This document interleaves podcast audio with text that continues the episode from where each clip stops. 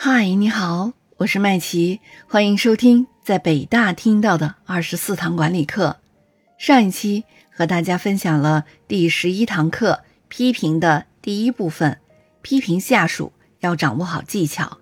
这一期我们来分享第二部分，管理者要学会自我批评。这些年啊，批评和自我批评的风气是越来越弱了。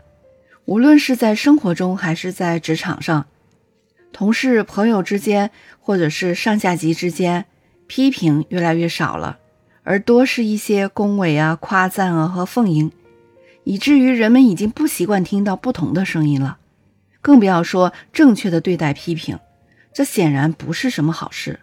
当人们长期听不到批评，必然会增加犯错误的概率，也说明你的企业。却是一种坦诚表达的优良文化，形成了一种闻过是非的病态文化。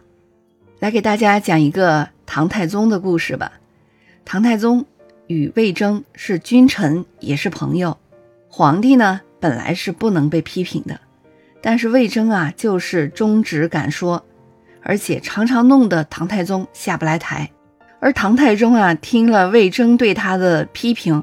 他自然是心里不开心的，回到后宫就发火，他声言啊要杀了这个乡巴佬。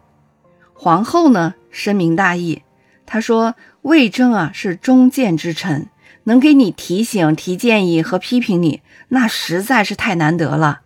唐太宗一想啊有道理，也就原谅了魏征的犯言直谏。唐太宗的文治武功正是得益于魏征的。这样一种进谏和建议，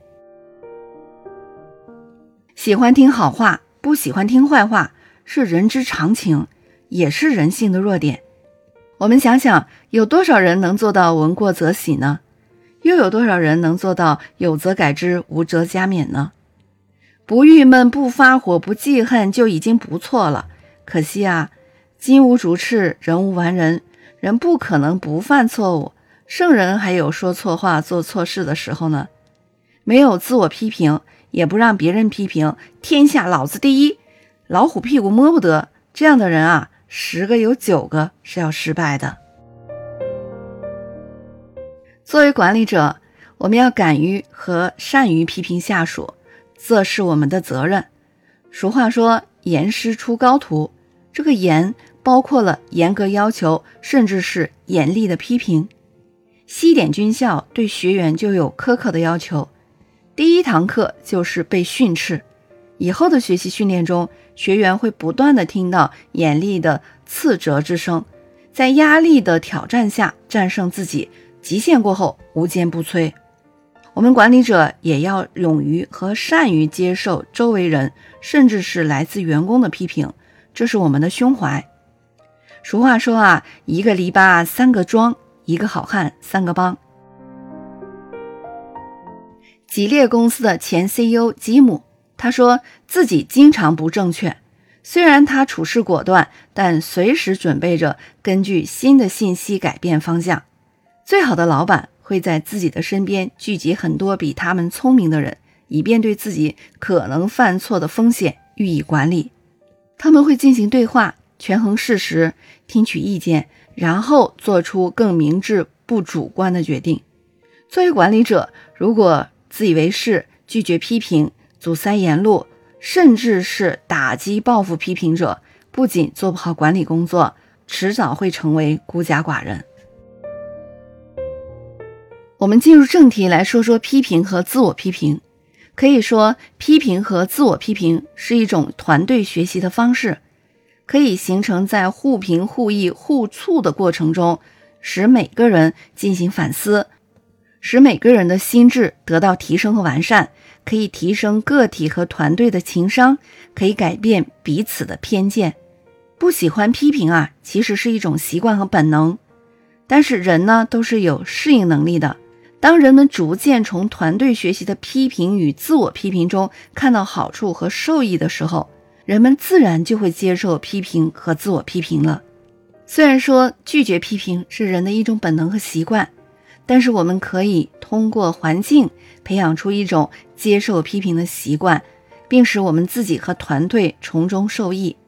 当然，批评和自我批评不是为了批评而批评，批评他人是为了帮助他人改变，那自我批评是为了树立榜样，产生自己在团队当中的影响力。所以，能够实现批评和自我批评的关键就在于我们自己是否相信他对自己和团队的价值，同时建立相应的这种批评的环境，也是我们常常说的道场。在团队中能够实现批评和自我批评，关键就在于团队的领导者能否自己有勇气来实现自我批评。我们在实际的工作当中，经常会发现这样的情况，不知道你有没有遇到过？如果遇到过呢，可以在评论区留言。当团队的管理者在统计团队员工人数的时候，管理者会有意无意的把自己给漏掉。专列在管理者或者是领导者的名单里，与员工划清界限。那为什么会有这样的事情存在呢？那是因为这些人没有意识到，在事实上自己首先应该是一个承担责任的员工，然后才是行使权力的管理者。管理者的首要工作不是管理别人，而是要先管好自己。要先问问自己：我的职责是什么？我要怎么做？我如何才能做一个高效的管理者？所谓管理者，分开来说就是管人、理事者。这也正是我们这个专辑为什么叫做“管人理事”了。要管理别人，首先就要管理好自己。管理者的惰性往往会导致员工跟风，就会滋生出没人催就不做事的思想。这种惰性会导致一些人不管事。有些事无人管，彼此推诿。管理者是员工的标杆，作为管理团队的领袖，更应该是以身作则，严于律己，不断的反思和总结自己的工作。相信大家一定听说过这句话：“见贤思齐焉，见不贤而内自省也。”管理者就应该不断的自省，找到新方向、新办法，为自己和团队加分。自省。贵在自觉，严以律己，经常反思自己的思想和行为，无情的自我解剖，严格的自我批评，及时更正自己的过错。一个不断完善自己，敢于时刻面对自己的问题，并且自省鞭策，对自己有改进要求的管理者，才有资格去要求别人。也只有这样呢，才能创造出创新、积极、严谨的团队。我们身为管理者，听的是阿谀奉承的话，自己不自觉的就经常处在飘飘然的状态。当你帮助的人越来越多，经常被别人称为师傅的时候，有的时候却忘记了自己也需要照一下镜子。因此呢，很多管理者不是败给了对手和环境，更多的时候呀，是败在了没有严格要求自己。没有及时的进行自省、自我批评和自我认知，可以说啊，一个健康、阳光、进取的企业，一定会有不同见解的交锋，也一定应该鼓励大家讲真话、讲实话、讲出心里话，也一定不会少了批评和自我批评。当我们在企业当中大力倡导批评和自我批评的风气，首先就要从老板做起。没有批评的企业不等于天下太平，没有不同意见、一团和气的背后，可能会有更多的偏见，也可能隐藏着更大的危机。但愿我们的管理者呢，都能够把批评的风吹进企业，帮助企业进步和成长。